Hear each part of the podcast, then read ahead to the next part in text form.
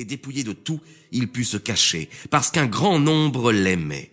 Quarante-cinq jours après, le roi fut tué par ses fils, et Tobie revint dans sa maison, et on lui rendit tout son bien.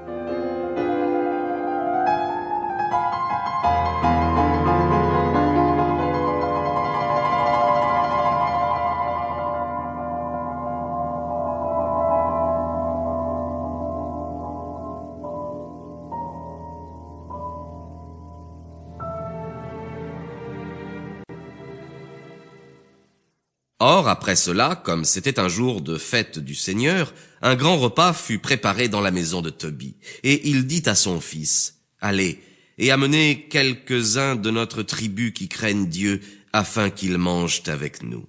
Son fils partit, et revint lui annoncer qu'un des fils d'Israël gisait égorgé dans la rue.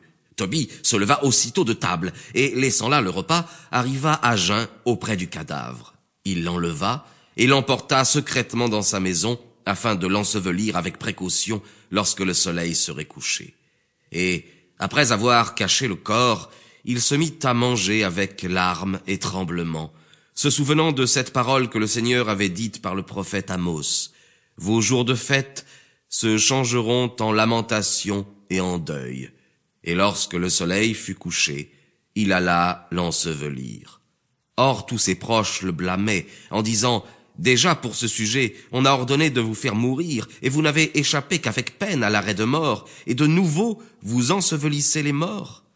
Mais Tobie, craignant plus Dieu que le roi, emportait les corps de ceux qui avaient été tués, les cachait dans sa maison, et les ensevelissait au milieu de la nuit.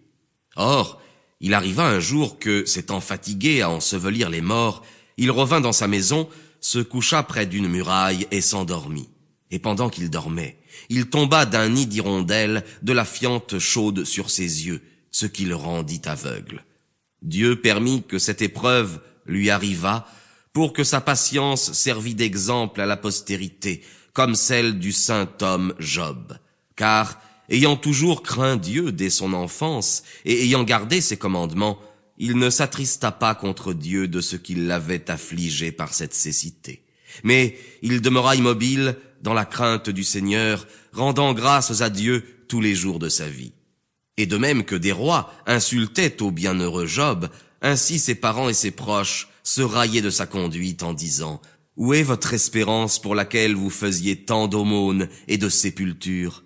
Mais Tobie, les reprenant, leur disait, Ne parlez pas ainsi car nous sommes enfants des saints, et nous attendons cette vie que Dieu doit donner à ceux qui ne changent jamais leur foi envers lui.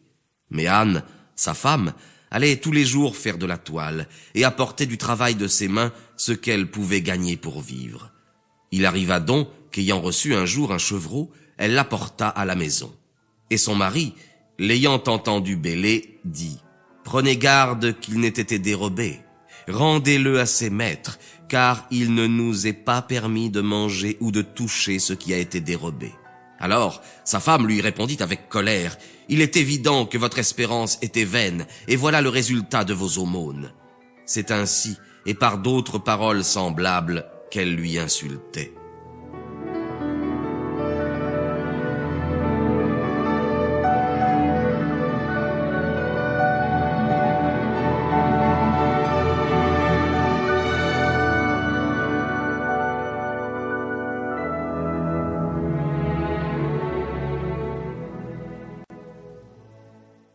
Alors Tobie gémit et commença à prier avec larmes en disant, Seigneur, vous êtes juste, tous vos jugements sont équitables et toutes vos voies sont miséricorde et vérité et justice. Et maintenant, Seigneur, souvenez-vous de moi, ne prenez point vengeance de mes péchés et ne vous souvenez pas de mes fautes ni de celles de mes pères. Nous n'avons point obéi à vos préceptes c'est pourquoi nous avons été livrés au pillage, à la captivité et à la mort, et nous sommes devenus la risée de toutes les nations parmi lesquelles vous nous avez dispersés.